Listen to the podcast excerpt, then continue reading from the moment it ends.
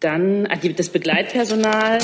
Es waren 57 ähm, polizeiliche Begleitkräfte eingesetzt, ähm, sowie ein leitender ähm, Mitarbeiter der Bundespolizei. Ähm, eine Ärztin begleitete die Maßnahme und eine, ein Dolmetscher. Ähm, dazu war sozusagen bei der Bodenabfertigung, also vor Abflug, ein weiterer Arzt und ein weiterer Dolmetscher äh, anwesend. Die Arbeitsfähigkeit unserer Botschaft in Kabul ist weiterhin massiv eingeschränkt. Wir arbeiten da am Aufbau eines Kernteams vor Ort. Im Moment ist der Botschafter vor Ort mit zwei weiteren Diplomaten. Und auch aus diesem Grunde ist, kann ich Ihnen kein konkretes Datum dafür nennen, wann der nächste große Asyllagebericht in diesem Falle ähm, fertig werden wird.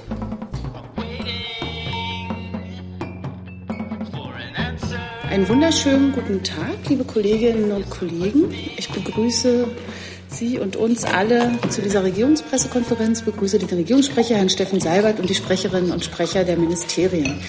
Wir haben heute Gäste, Sie sitzen dort hinten, und das sind 20 Erstwählerinnen und Erstwähler, die hierher gekommen sind auf Einladung der Frankfurter Allgemeinen Zeitung. Wir freuen uns sehr, dass Sie hier sind. Liebe Hörer, hier sind Thilo und Tyler. Jung und Naiv gibt es ja nur durch eure Unterstützung. Hier gibt es keine Werbung, höchstens für uns selbst. Aber wie ihr uns unterstützen könnt oder sogar Produzenten werdet, erfahrt ihr in der Podcast-Beschreibung. Zum Beispiel per PayPal oder Überweisung. Und jetzt geht's weiter. Wie Sie wissen, gibt es diese Woche kein Kabinett und deshalb fangen wir an mit einer Frage des Kollegen Heller zum Thema Air Berlin. Bitte schön. Ähm, ich möchte gerne von Ihnen, Herrn Seibert, oder auch dem Wirtschafts- oder Arbeitsministerium noch mal zum Falle Air Berlin wissen. Ähm, A, ist die Bundesregierung, ist das Kanzleramt im Moment involviert in die Gespräche ähm, um eine Transfergesellschaft und mit was für einem Ziel. Zum Zweiten ist die Bundesregierung bereit, die Zinsgewinne aus dem Kredit, der ja ähm, Air Berlin gegeben worden ist, diese 150 Millionen, äh, womöglich zu investieren, um Schwierigkeiten bei der Bildung einer Auffanggesellschaft für entlassungsbedrohte Mitarbeiter Air Berlin äh, auf den Weg zu bringen. Ich fange mal an. Ich denke, die Details kommen dann am besten von Ihnen. Ich habe das hier bereits mehrfach gesagt. Selbstverständlich hat die Bundesregierung großes Interesse daran, dass es für die betroffenen Arbeitnehmer Perspektiven, gute Perspektiven gibt. Das Insolvenzverfahren wird von dem Unternehmen in Eigenverwaltung durchgeführt. Und äh, die Bundesregierung will weder auf äh, dieses Insolvenzverfahren noch auf etwaige Gespräche der Sozialpartner Einfluss nehmen. Die Sozialpartner sind deswegen wichtig, weil die Einrichtung einer Transfergesellschaft äh, in der Regel zwischen den Sozialpartnern vereinbart wird und in einem Sozialplan verankert wird. Ähm, für den Fall, dass es zur Einrichtung einer solchen Transfergesellschaft kommt, beteiligt sich ja die Bundesagentur Arbeit ähm, mit äh, dem Transfer Kurzarbeitergeld, ähm, um diese Restrukturierungsprozesse zu begleiten. Ähm, wir übernehmen dabei, oder die Bundesagentur für Arbeit übernimmt dabei 60 Prozent, ähm, beziehungsweise 67 Prozent des Nettos, 60 Prozent für Arbeitnehmer ohne Kind. Ähm, und dann können auch noch äh, sogenannte Transfermaßnahmen von der BA gefördert werden zur Eingliederung der Arbeitnehmer in den Arbeitsmarkt. Das ist äh, die Rolle sozusagen des, der staatlichen Seite. Aber die Einrichtung einer Transfergesellschaft äh, wird von den Sozialpartnern vereinbart. Ähm, ich kann da von Seiten des BMWs nur ähm, Herrn Sabert unterstützen. Auch uns ist es ein sehr großes Anliegen, dass die Beschäftigten weiterhin eine gute Zukunft haben. Aber wie Sie vielleicht wissen, laufen da ja die Gespräche derzeit und denen möchte ich nicht vorweggreifen. Darf ich? Nachfrage? Ja, bitteschön. Darf ich bitte noch mal nachfragen über das von Ihnen beschriebene hinaus, Herr Seibert? ist die Bundesregierung in diesen Gesprächen über eine Transfergesellschaft, sei es als Beobachter oder wie auch immer, beteiligt? Sitzt da jemand vom Kanzleramt drin? Und zum Zweiten, gibt es irgendwelche Instrumente außerhalb der Bundesagentur für Arbeit, mit der der Bund Schwierigkeiten bei der Aufstellung einer solchen Transfergesellschaft äh, noch äh, einsteigen könnte?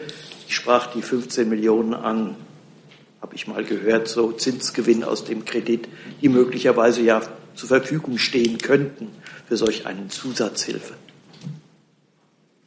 Wollen Sie anfangen? also mir ist eine solche Beteiligung der Bundesregierung äh, daran nicht bekannt. Oder dass da jemand drin säße, wie Sie es sagen. Vertreter des BMWI sind mit am Tisch. Wir sind da im Kontakt. Ähm, zu dem ist am Tisch oder nicht am Tisch? Sind mit am Tisch, ja. Okay. Ähm, zu dem Kredit, also erstmal vielleicht zu, zu Transfergesellschaften. Äh, das ist grundsätzlich rechtlich so, dass es Aufgabe des Unternehmens ist und dann Aufgabe der Sitzländer, nicht Aufgabe des Bundes. Ähm, zum Kredit, ähm, aber wie gesagt, nur, nur grundsätzlich gesagt, ähm, zum Kredit an sich, die 150 Millionen Euro, die die Bundesregierung ja im Konsens ähm, ausgegeben hat, die sind dafür aufzuwenden, dass es einen Fortbetrieb von Air Berlin gegeben hat, um die mögliche Zeit zu oder um die Zeit, die Air Berlin brauchte für die Verkaufsverhandlungen, ähm, den Fortbetrieb fortbestehen zu lassen. Ähm, die Zinsen sind äh, entsprechen alle den Vorgaben der EU. Details dazu können wir wie immer nicht äh, sagen. Äh, Zinsen zu verlangen ist aber EU-rechtlich notwendig. Und steht nicht zur Verfügung für Ausschüttung Hilfen? Ich sage nur, Zinsen zu verlangen ist EU-rechtlich notwendig für die Notifizierung. Die nächste Frage dazu hat der Kollege Lange. Bitte schön. Ja, ich wollte das Arbeitsministerium zu dem Thema fragen. Herr Westhoff hatte ja vergangene Woche schon ausführlich vorgetragen eigentlich, aber gibt es vielleicht auch von Ihrer Seite noch was Neues, äh, weil die Frist für die Air Berlin Mitarbeiter läuft ja ab. Äh, der Senat Berlin hat heute auch noch mal eine Beteiligung des Bundes gefordert. Dann wissen wir ja, der Bund kann sich direkt nicht eingeben. Ähm, aber gibt es trotzdem von Ihrer Seite irgendein Instrument noch? Danke. Ich kann nur das bereits Bekannte noch mal ausführen. Also die Bundesagentur für Arbeit ist natürlich jetzt schon äh, vor Ort, ist auch in Gesprächen. Wir sind bei diesem Thema mit allen Beteiligten im Kontakt. Die Bundesagentur für Arbeit ähm, berät jetzt schon, ähm, steht bereit für den Fall, dass es zu einer Einrichtung einer Transfergesellschaft kommt, um dort sofort quasi handeln zu können, Transfermaßnahmen bereitzustellen und das Transferkurzarbeitergeld auszuzahlen. Vielleicht noch kurz zur Ergänzung. Entscheidend ist für uns natürlich die Beteiligung, und zwar eine substanzielle Beteiligung der Länder. Ja, die, ja bitte? Ich habe es nur aus Medienberichten, aber Bayern hat, glaube ich, schon gesagt, sie wollen nicht. Und Berlin hat gesagt, sie haben alleine nicht genug Geld. Also irgendwie ist das ja dann so ein, beißt sich die Katze da einen Schwanz oder ist ein Teufelskreis und mir fällt kein, kein passendes Bild ein. Aber ähm, da ist es denn nun geeignet, aus diesem Kreis herauszukommen? Denn der Sinn dieses Kredits war ja, äh, die, den Verlust von Arbeitsplätzen, so gut es geht, zu, äh, zu verhindern. Und äh, jetzt sieht es so aus, als wenn doch mehr als 4000 Mitarbeiter arbeitslos werden. Also wo ist da irgendwo die Chance, jetzt da rauszukommen aus diesem Kreis? Danke. Also ich glaube, man, man muss schon die Dinge auseinanderhalten. Der Kredit war dafür da, äh, um das Grounding zu verhindern, das damals im August dann schon passiert wäre und das zur Folge gehabt hätte, dass die ganzen Flüge ähm, nicht mehr stattgefunden hätten und die Beschäftigten von Air Berlin direkt ihren Arbeitsplatz verloren hätten. Das konnte ja durch den Kredit verhindert werden. Ähm, es wurde ein geordneter Verkaufsprozess ermöglicht. Ähm, ein geordneter Insolvenzprozess wurde ermöglicht. Es wurden ja große Teile schon an einen Erwerber oder es gibt zumindest eine Einigung ähm, über den Verkauf von großen Teilen. Äh, es gibt die Perspektive für viele Mitarbeiter, ähm, dort wieder Jobs zu finden.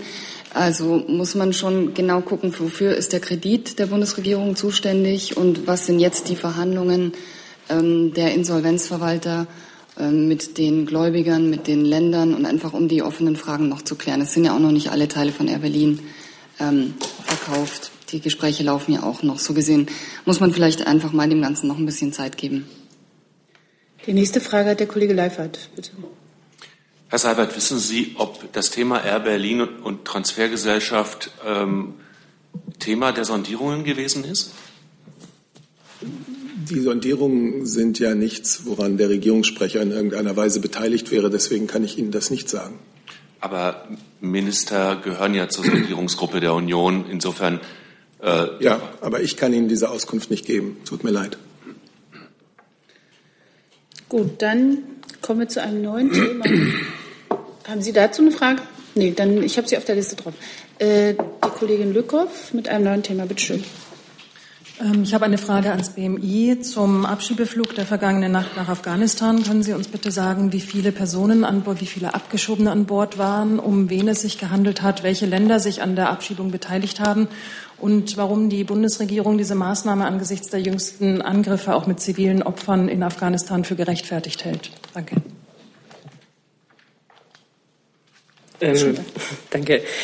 Ähm, ja, ähm, gerne. Ähm, das Auswärtige Amt hatte ja im Juli ähm, einen Zwischenbericht zur Sicherheitslage in Afghanistan vorgelegt, der nochmal klargestellt hat, dass es unter Berücksichtigung der Umstände jedes Einzelfalls verantwortbar und geboten ist, ähm, Rückführungen durchzuführen. Die Bundesregierung hat danach, oder es bestand Einigkeit innerhalb der Bundesregierung, dass auf Grundlage dieses Berichtes Straftäter, Gefährder und Personen, die sich hartnäckig einer Identitätsfeststellung verweigern, abgeschoben werden können. Nochmal zur Klarstellung, es handelt sich dabei nur um ausreisepflichtige Personen, die das Verfahren ähm, durchgangen sind. Ähm, äh, und sich ein, äh, für die eine freiwillige Ausreise nicht ähm, in Betracht kam.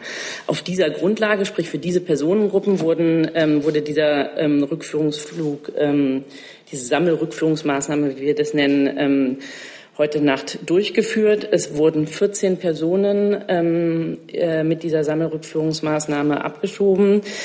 Die Personen sind alle männlich. Ähm, die Länder, die sich an diesem äh, Flug beteiligt haben, sind Sachsen, Bayern, Nordrhein-Westfalen, Hamburg, Baden-Württemberg, Hessen und Rheinland-Pfalz.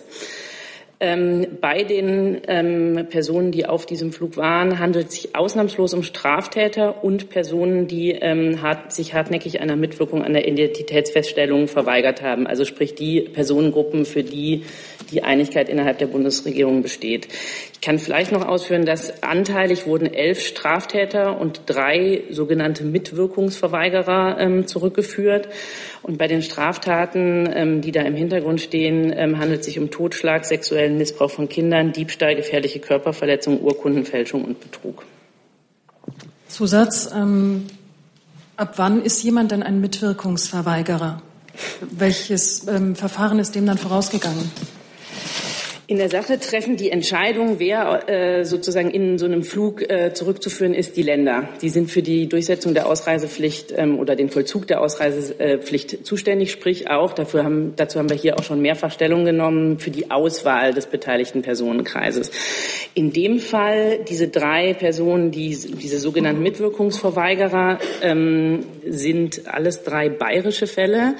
Ähm, und nach Mitteilung der bayerischen Behörden ähm, gehen die davon aus, dass dieses Kriterium der hartnäckigen Mitwirkungsverweigerung dafür nicht äh, sozusagen eine normale fehlende Mitwirkung im ausländerrechtlichen Verfahren, wie sie auch im Aufenthaltsgesetz vorgesehen ist, ausreicht, sondern ähm, das nur ähm, äh, also nur eine Abschiebung von Mitwirkungsverweigerung zugelassen ist, die bis zum Tag ihrer Abschiebung beziehungsweise bis zum Tag des Untertauchens hartnäckig ihre Identitätsfeststellung trotz mehrfacher diesbezüglicher Belehrung verweigerten. Ähm, das lässt sich für die Ausländerbehörden dadurch feststellen, dass der ausländische Staatsangehörige trotz des ausländerbehördlichen Hinweises bereits zuvor mindestens einmal vorsätzlich ähm, gegen seine Mitwirkungspflicht äh, bei der Identitätsklärung verstoßen hat das sozusagen, ähm, ich denke, darüber sollten wir informieren. In der Sache würde ich Sie bitten, dann an das zuständige Land sich wenden, äh, zu wenden. Es ist also keine bundesweit einheitliche Regelung Nein. oder Definition? Nein. Dazu hat eine Frage der Kollege Heller, wenn ich das hier richtig sehe auf meiner. Bitte? Anderes Thema, okay. Äh, dann ist der Kollege Reiche dran. Moment. So, bitteschön. Ich würde auch gerne vom äh, Innenministerium gerne wissen, um welche, also äh, nach welchen Kriterien werden die Straftäter eingeordnet? Also wie weit reicht das runter? Zweimal schwarz fahren, ist das dann auch eine Straftat? Beziehungsweise äh, würde mich noch interessieren, wie viel Begleitpersonal ist denn mitgereist, also Bundespolizisten, Ärzte bei diesem Flug? Und ans Außenamt äh, würde ich gerne die Frage stellen, äh, es war ja eine provisorische äh, Bewertung der Sicherheitslage im Juli, auf die sich jetzt auch der Minister Ulbich bezog. Äh, wann wird es denn eine neue solidere Bewertung geben. Die war ja, glaube ich, bis Ende des Jahres auf jeden Fall angekündigt. Und kann man daraus schließen, dass die Sammelabschiebung stattfand gestern, dass die deutsche Mission wieder arbeitsfähig ist in Kabul? Ähm, äh, zu der Frage. Sehr breit gefächert. Entschuldigung.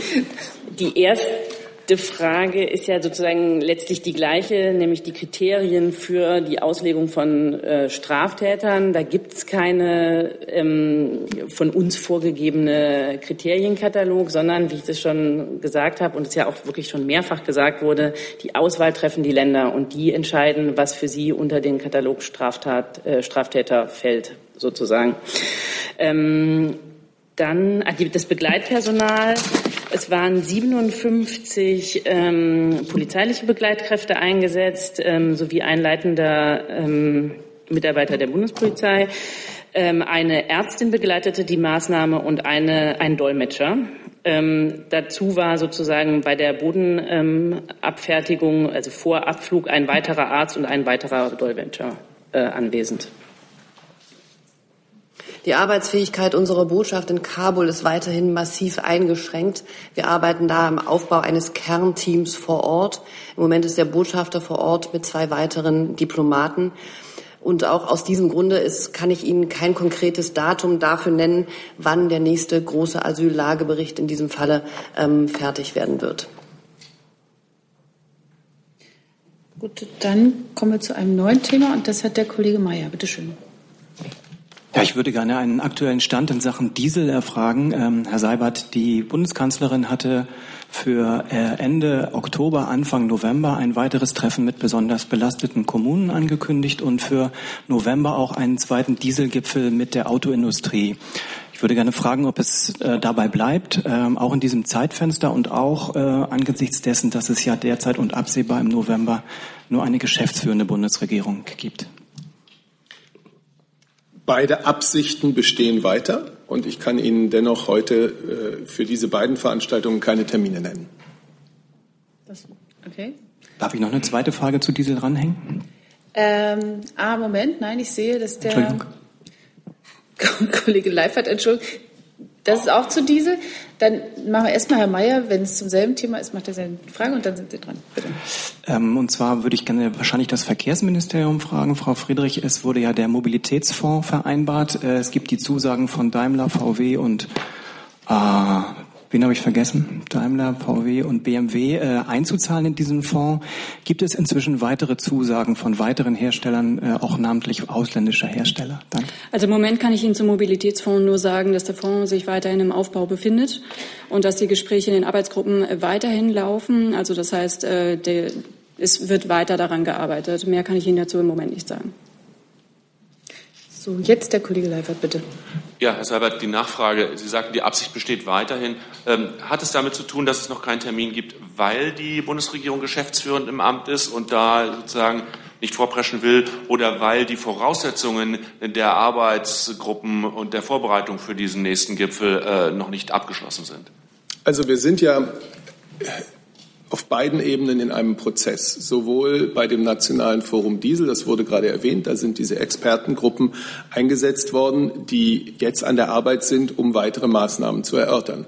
Bei dem Treffen äh, der Bundesregierung mit den Kommunen ähm, ist ja auch beschlossen worden, dass man nun erst einmal äh, auswertet, Vorschläge der Kommunen, ähm, wie ganz individuell, weil die Kommunen unterschiedlichen Bedarf haben, wie ganz individuell zusätzliche Maßnahmen ergriffen und dann gegebenenfalls auch von der Bundesregierung gefördert werden können, um die Stickoxidbelastung in den Städten zu senken. Das heißt, wir sind in beiden Fällen in einem Prozess ähm, und in beiden Fällen wird das zu einem weiteren äh, Treffen führen, wo man dann einerseits mit der Automobilindustrie, andererseits mit den Kommunen konkrete nächste Schritte äh, bespricht, aber der Prozess läuft. Und ja, das ist jetzt äh, offensichtlich, dass äh, zunächst einmal hier sich natürlich auch jetzt über Sondierungen und dann spätere mögliche Koalitionsverhandlungen eine neue Bundesregierung zusammenfinden muss. Dann ist jetzt der Kollege Mayer mit einem weiteren Thema dran. Ich würde gerne zum Thema Glyphosat fragen, mutmaßlich das Agrarministerium.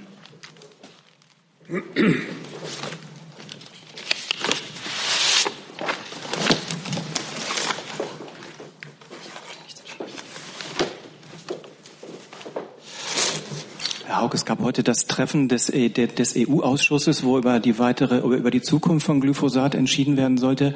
Ähm, welche Position hat die Bundesregierung dort vertreten? Ähm, und falls das nicht Teil der Position gewesen sein sollte, äh, wie steht die Bundesregierung dazu, äh, diesen Stoff nicht um zehn Jahre, sondern vielleicht um fünf oder nur sieben Jahre länger zuzulassen? Danke. Ja, danke, Herr Mayer, für die Frage. Ähm, ich kann Ihnen dazu sagen, die EU-Kommission hat heute im zuständigen Ausschuss für Pflanzen, Tiere, Lebens- und Futtermittel keinen Verordnungsvorschlag ähm, zur weiteren Genehmigung von Glyphosat zur Abstimmung gestellt. Als Ergebnis der heutigen Sitzung wurde festgehalten, dass die Kommission angekündigt hat, die Diskussionsvorschläge der Mitgliedstaaten zu prüfen und innerhalb der nächsten Wochen einen neuen Vorschlag vorzulegen. Ein genauer Termin wurde seitens der Kommission noch nicht genannt. Ich will vielleicht, Entschuldigung. Ich würde noch mal nachfragen wollen, welche Position die Bundesregierung vertreten hat heute.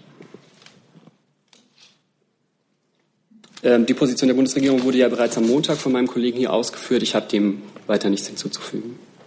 Und die Position der Bundesregierung am Montag war, glaube ich, dass es noch keine Position gibt, oder? Die Position des Bundeslandwirtschaftsministers ist Ihnen bekannt. Ähm, an der Haltung hat sich nichts geändert. Also ich will nur noch mal grundsätzlich bemerken, äh, dass die Dinge, wie wir heute in Brüssel in der Ausschusssitzung ja gesehen haben, äh, in Brüssel im Fluss sind. Es ist dort über keinen Vorschlag abgestimmt worden. Das weitere Verfahren liegt in Händen der Europäischen Kommission. Sie sind aber natürlich auch äh, hier in Berlin im Fluss. Denn im Rahmen dessen, was einmal äh, sondierungsfreundliche Vorgehensweise genannt worden ist, wird auch dieses Thema Glyphosat, das ja sowieso sehr stark in der Diskussion steht, auch mit den Sondierungspartnern zu besprechen sein. Dazu eine Oh, ich habe mich selbst ausgeschaltet. Dazu, dazu eine Frage vom Kollegen Lautenbach. Bitte schön, wann Sie? So, Herr Hauge, ich bitte. muss doch noch mal nachfragen. Sie haben, äh, das Ministerium hat tatsächlich vor zwei Tagen gesagt, die Bundesregierung hat sich noch nicht festgelegt, äh, wie sie in, der, äh, in dieser Arbeitsgruppe in Brüssel auftreten will. Ähm, gibt es inzwischen eine Meinung, die die Bundesregierung dort vertritt, angesichts der bekannten Vorbehalte des Umweltministeriums?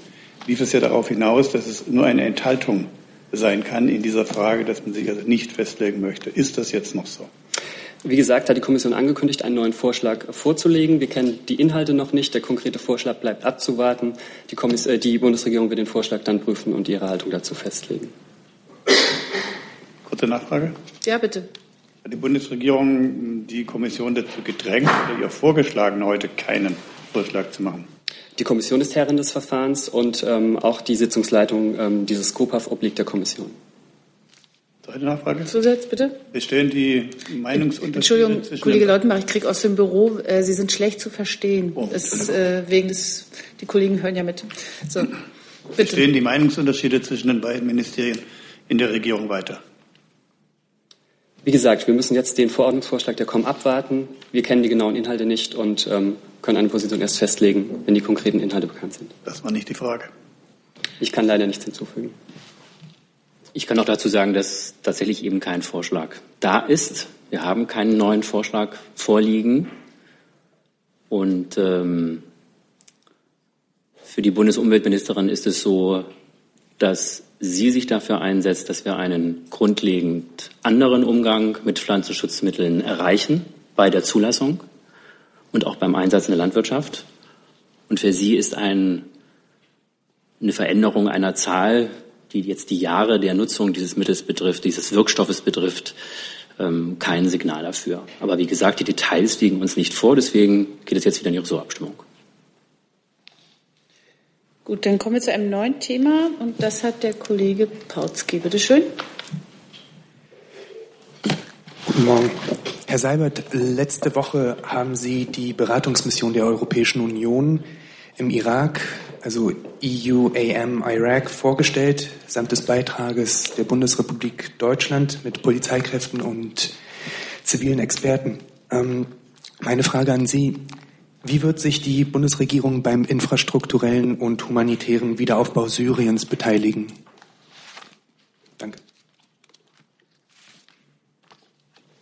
Ich meine, wir hätten da neulich schon eine ganze Menge Zahlen geliefert, die ich jetzt erst einmal suchen muss. Ähm, möglicherweise können auch Beteiligte Ressorts da etwas sagen, sonst müsste ich das nachreichen, aber vielleicht ist auch das Auswärtige Ja. Amt in der Lage. Ich kann Wir hatten gerne, das Thema ja neulich schon, deswegen. ich kann gerne zu den bisherigen Beiträgen ähm, unserer Hilfe für Syrien etwas sagen. Das BMZ kann sicher ergänzen. Ähm, seit 2012 beträgt der Beit äh, die Unterstützung der Bundesregierung für Syrien 3,78 Milliarden Euro. Davon gehen rund 1,85 Milliarden Euro in die humanitäre Hilfe. Der und für die konkrete Hilfe in der gerade befreiten Stadt Raqqa kann ich Ihnen gern mitteilen, dass die, das Auswärtige Amt aus, seinem, ähm, aus seinen Haushaltsgeldern im Moment 10 Millionen Euro zur Verfügung gestellt hat, um dort mit der Sprengfallenräumung ähm, zu beginnen. Die Räumung von Minen und Sprengfallen ist das die große Voraussetzung dafür, dass ein normales Leben zurückkehren kann und dass im Zuge einer solchen Räumung eben auch andere Hilfsorganisationen in die Stadt kommen und dort weiter, ähm, weiter arbeiten können. Darüber hinaus unterstützt die Bundesregierung humanitäre Hilfsmaßnahmen für bindende Vertriebene im Raum Raqqa, die sich in den Camps und Dörfern um diese Stadt ähm, aufhalten. Und das ähm, World Food Program, was dort auch humanitäre Hilfe leistet und wird von der Bundesregierung mit rund 5,2 Millionen Euro für Nahrungsmittel und Hygienepakete unterstützt. Natürlich werden wir unsere Unterstützung für Syrien weiter evaluieren und ähm, das wird auch ist ein fortlaufender Prozess. Je weiter die Befreiung des Landes von ISIS fortschreitet, desto besseren humanitären Zugang erhoffen wir uns und ähm, desto genauer können wir unsere Hilfsmaßnahmen dort auch ausplanen in Zukunft. Und wenn ich noch hinzufügen darf, vergessen Sie in diesem ganzen Komplex Hilfe für Syrien nicht die Hilfe für Syrer, die aufgrund des Krieges, des Vorgehens äh, des Assad-Regimes und auch des Terrors des IS aus ihrem Land vertrieben worden sind. Deutschland ist beispielsweise im Libanon, wo sich Hunderttausende von syrischen Flüchtlingen aufhalten, einer der bedeutendsten bilateralen Geber. Hunderttausende von syrischen Flüchtlingskindern gehen aufgrund deutscher äh, finanzieller Hilfe dort beispielsweise zur Schule. Äh, dann habe ich äh, den Kollegen Reiche mit einem neuen Thema. Ist das korrekt oder ist das vorhin mit abgeräumt worden? Dann ist nochmal der Kollege Pautzke mit einem neuen Thema dran. Bitte schön. Genau, danke sehr. Ähm, dann auch gleich wieder eine Frage an Frau Adebar. Und zwar heute früh äußerte sich Staatsminister Roth zum Fall Peter Steudner und ähm, den anderen Menschenrechtsaktivisten, die in der Türkei gefangen gehalten werden. Die BRD und die EU seien in ihrer Sprache sehr, sehr deutlich, meinte Herr Roth heute im ZDF-Morgenmagazin, also ganz früh. Und um aber Ergebnisse zu erreichen, sprach er von einer stillen Diplomatie, eine, die jetzt zurzeit noch ähm, vonnöten ist. Äh, Roth sehe zurzeit keine verantwortbaren Alternativen. Meine Frage an Sie, ähm, was wären die unverantwortbaren Alternativen, von denen Herr Roth indirekt sprach heute früh? Das ist eine Frage, die Sie an Herrn Roth richten müssten. Ich will darüber nicht spekulieren, was er nicht gemeint hat mit seiner Äußerung. Ich kann Ihnen gerne zum Prozessauftakt Peter Steudner heute vielleicht ganz grundsätzlich auch noch mal darlegen, dass die rechtsstaatliche Entwicklung in der Türkei, insbesondere seit Verkündung des Notstands im Juli 2016, eben nicht nur uns, sondern auch unseren Partnern in der EU und im Europarat ähm, Anlass zu großer Sorge gegeben hat. Wir haben alle die gewaltige Anzahl politischer Festnahmen, über 150.000 Entlassungen und 100.000 Festnahmen gesehen, die die Dimension dieses Problems verdeutlichen. Die Bundesregierung hat daher ähm, ihre Türkei-Politik neu orientiert, aber sie hat auch immer wieder bilaterale und auch internationale Kanäle genutzt, um auch mit der Türkei im Gespräch zu bleiben. Ähm, die Türkei hat sich aus unserer Sicht als Mitglied des Europarates an Menschen, menschenrechtlichen Standards unterworfen, denen sie sich, an denen sie sich messen lassen muss. Und dies gilt gerade auch heute bei einem Verfahren, ähm, in dem auch Vertreter einer international renommierten NGO wie Amnesty International mit auf der Anklagebank sitzen. Wir hoffen, dass ähm, die, die Türkei verweist ähm, stets auf die Unabhängigkeit ihrer Justiz. Das respektieren wir. Und vor diesem Hintergrund hoffen wir, dass das heutige Verfahren in Istanbul ähm, ein ermutigendes Zeichen für Rechtsstaatlichkeit und Unabhängigkeit der Justiz auch im Falle von Peter Steudner setzen wird. Dazu eine Frage vom Kollegen Strack, bitte schön. Zum einen, Frau Adebar, ähm, ist das wie ist das Auswärtige Amt bei dem Verfahren heute präsent und gab es eine Möglichkeit, am Morgen mit Peter Steutner Kontakt aufzunehmen? Äh, und an Herrn Seibert. Äh, gestern gab es im, im äh, Reichstag eine Begegnung der Kanzlerin mit der Schwester von Denis Yücel. Ähm, gab es während der Haftzeit von Peter Steutner in irgendeiner Form briefliche oder persönliche Kontaktaufnahme mit der Familie oder der Ehefrau von Peter Steutner? Das Auswärtige Amt ist beim heutigen Prozessauftakt. Ich hatte vorher noch eine SMS bekommen durch unseren Generalkonsul, den zuständigen Generalkonsul in Istanbul, Herrn Birgelen, vertreten, der mit Kolleginnen und Kollegen des Generalkonsulats und, so wie ich höre, auch Vertretern ähm, der deutschen Presse dort im Saal den Prozess gegenwärtig ähm, verfolgt. Soweit ich weiß, hatten wir heute Morgen ähm, keinen Kontakt zu Peter Steudner. Ähm, aber wir sind jetzt im Saal und verfolgen den Prozess. Wenn ich das noch sagen darf, heute ähm, an diesem ersten Verhandlungstag, wenn es normal läuft, der Grundnormalablauf wäre, dass es heute eine Entscheidung darüber gibt, ob die Angeklagten in Untersuchungshaft bleiben müssen oder nicht. Es ist nicht Grundsätzlich erwarten wir heute noch keine endgültige Entscheidung in diesem Prozess. Natürlich kann man dem Gericht nicht vorgreifen und es ist frei zu tun ähm, und zu entscheiden, wie es, ähm, wie es das wird.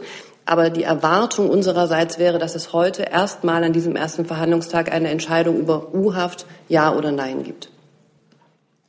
Zu der Frage an mich, ich muss Sie in einem Punkt korrigieren. Die Bundeskanzlerin hat sich nicht mit der Schwester, sondern mit der Ehefrau von Herrn Yücel ähm, getroffen. Sie hat also gestern tatsächlich, wie Sie gesagt haben, eine Begegnung mit Dilek Maya Türk Yücel gehabt, die Ehefrau Denis Yücel. Sie hat mit ihr über den Fall ihres Mannes und über dessen Situation in der türkischen Haft gesprochen. Und sie hat dann noch einmal bekräftigt, was sie ja auch schon mehrfach öffentlich gesagt hat. Die Bundesregierung denkt an Denis Yücel, wie sie an Peter Steutner denkt, an Meshale Tolu und die anderen, deren Namen in der, in der Öffentlichkeit nicht so bekannt sind und setzt sich mit allen ihren Möglichkeiten dafür ein, öffentlich wie auch in unseren Kontakten mit der türkischen Regierung, äh, sie frei zu bekommen. Wir arbeiten weiter für dieses Ziel und wir werden nicht aufhören, dafür zu arbeiten, dass Deniz Yücel und die anderen deutschen Staatsangehörigen, die aus nicht nachvollziehbaren Gründen in türkischer Haft sind, freigelassen werden.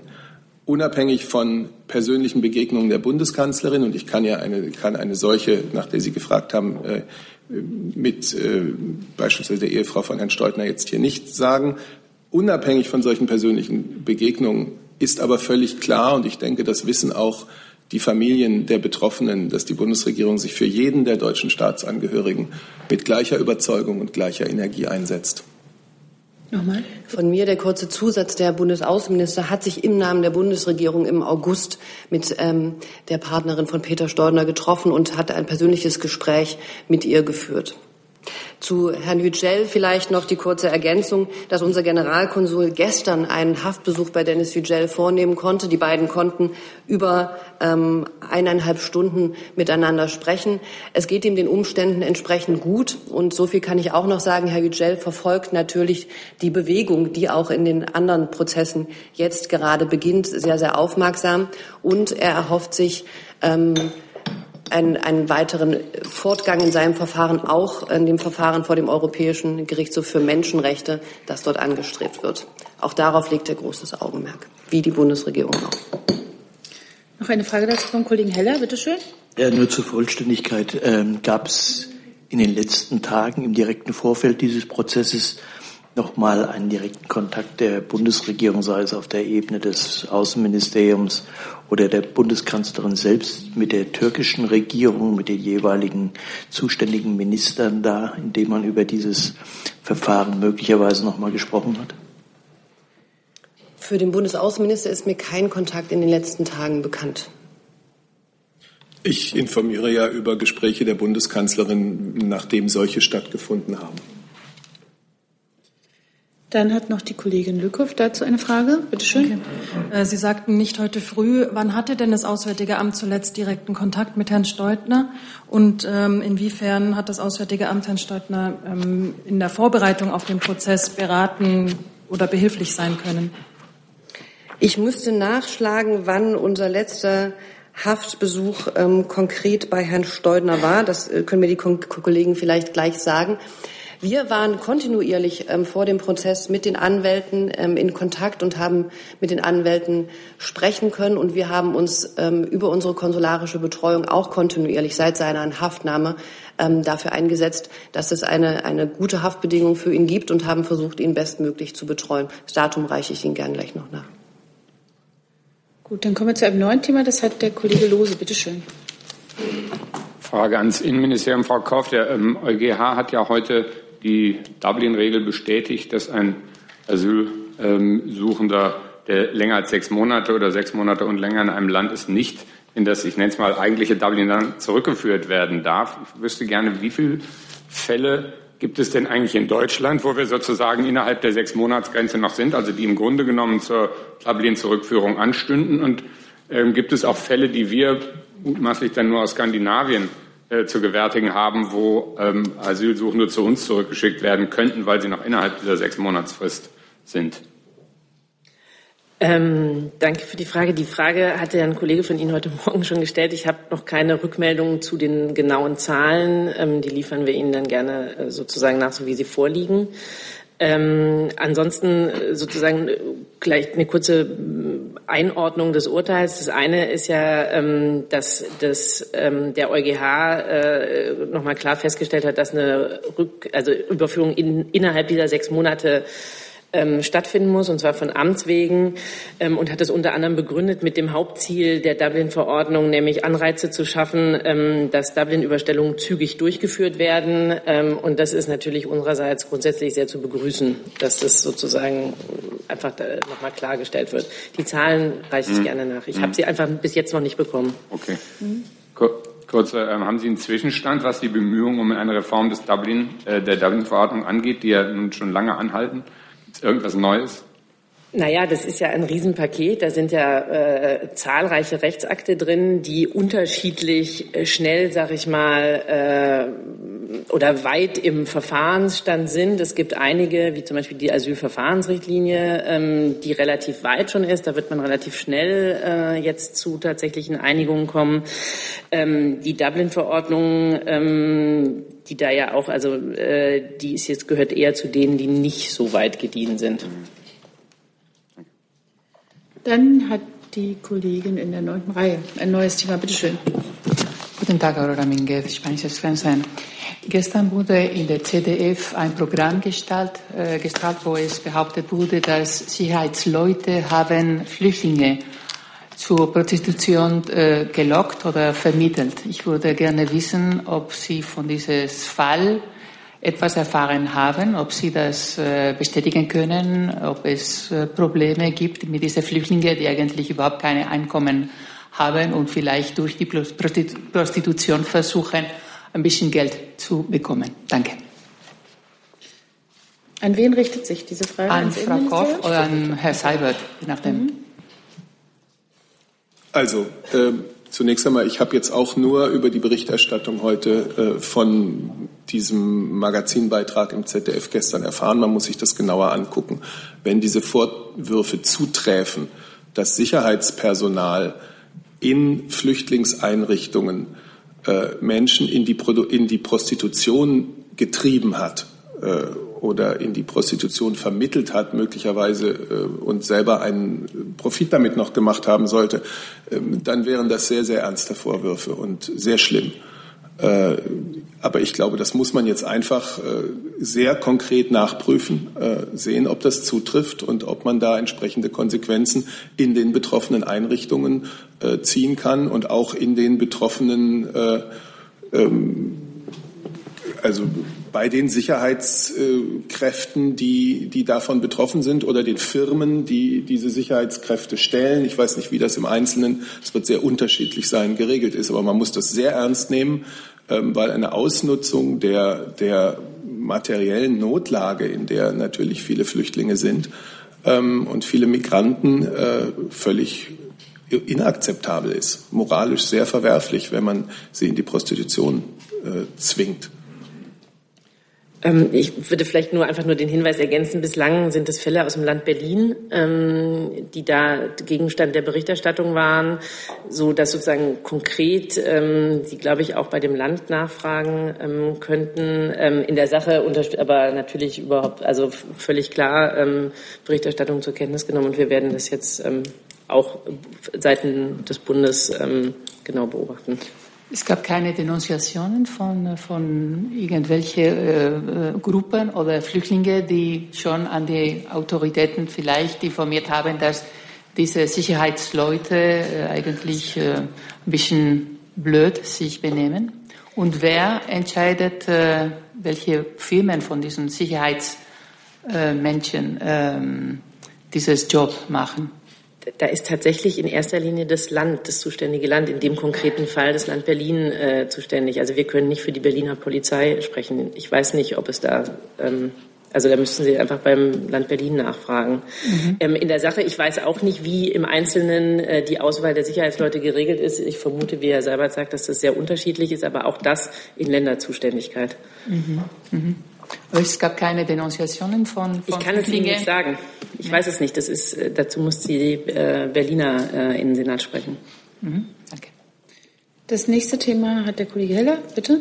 Hat sich schon. Hat sich schon erledigt. Dann die Kollegin Lückhoff, habe ich hier nochmal, hat sich auch erledigt. Das geht ja hier. Und dann der Kollege Leifert. Bleibt es dabei? Sollen wir es mal versuchen? Bitte schön. Hat sich noch nicht erledigt. Ich würde gern von Frau Friedrich einen aktuellen Stand zur Pkw-Maut haben. Ähm, wie läuft das Ausschreibungsverfahren für die Umsetzung der Maut? Ähm, wie viele Bewerber haben Sie schon? Wie lange wird es noch dauern? Und spüren Sie die Auswirkungen auf, bei der Ausschreibung durch die Klage Österreichs? Also zunächst, also vielen Dank für die Fragen. Zunächst würde ich erstmal auf das Vergabeverfahren eingehen.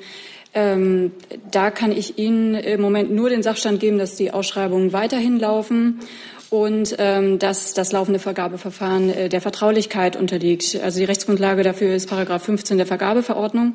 Und wann das Vergabeverfahren endet, hängt äh, vom Verlauf des Verfahrens ab. Also das heißt, da kann ich Ihnen noch keinen Ausblick geben, wie es da um mögliche Daten bestellt ist oder um mögliche äh, Beteiligte. Äh, wenn ich da nachfragen darf, was heißt, hängt vom Verlauf ab? Sie lassen die Vergabe so lange laufen, bis Sie genügend Bewerber haben oder bis Sie die Bewerber haben, die Ihnen gefallen? Oder gibt es nicht irgendwann ein Interesse der vorhandenen Bewerber, dass Sie sagen, so jetzt müssen Sie mal entscheiden? Wie, was heißt das hängt vom Verlauf ab? Also ich kann Ihnen nur noch einmal sagen, ähm, Details kann ich Ihnen dazu eben nicht geben. Das Vergabeverfahren unterliegt der Vertraulichkeit. Also da bitte ich auch um Verständnis, dass ich da jetzt nicht im Einzelnen drauf eingehen kann. Äh, das war ja, ich wollte ja keine, wollte ja keine konkreten Bewerber hören. Ich wollte nur wissen, was es heißt, dass es vom Verlauf abhängt. Also sind noch nicht genug Bewerber da oder äh, ich will ja gar nicht die Zahl wissen. ist einfach also das Vergabeverfahren läuft. Also dabei bleibt es auch an dieser Stelle bei dieser Antwort. Und läuft noch wie lang? Es läuft so lange, wie es läuft. Es tut mir leid, aber ich kann Ihnen kein Datum dazu sagen. Gut. Äh, dann hat erstmal das Auswärtige Amt jetzt. Ich kann gerne nachreichen, dass der letzte Haftbesuch bei Herrn Steudner am 13. Oktober stattgefunden hat durch die Leiterin unserer Rechts- und Konsularabteilung in Istanbul. Hey Leute, Jung und Naiv gibt es ja nur durch eure Unterstützung. Ihr könnt uns per PayPal unterstützen oder per Banküberweisung, wie ihr wollt. Ab 20 Euro werdet ihr Produzenten im Abspann einer jeden Folge und einer jeden Regierungspressekonferenz. Danke vorab. Dann ist Herr Mayer noch mit einem weiteren Thema dran, bitte. Ich war noch mal direkt zur Maut, aber wir sind ja noch ganz nah dran. Ach so. Ähm, ah, okay, na dann mache ich da wieder auf. So. Herr Seibert, die Maut gehört zu den Themen, die auch sondierungsfreundlich jetzt im aktuellen Regierungshandeln behandelt werden, weil die künftigen möglichen Regierungspartner ja durchaus dezidiert ablehnende Haltungen zur Pkw-Maut zumindest bisher geäußert haben. Naja, also äh, zur Maut haben wir ja Gesetze verabschiedet. Da gibt es ja Kabinettsbeschlüsse und verabschiedete Gesetze, von denen wir im Übrigen überzeugt sind, dass sie europarechtskonform sind. Ähm, und so werden wir es in dem anstehenden EuGH-Verfahren natürlich auch darlegen. Gibt es noch weitere Themen? Das ist nicht der Fall. Dann danke ich allen für Ihr Kommen und Ihr Interesse und wünsche noch einen sehr schönen Tag.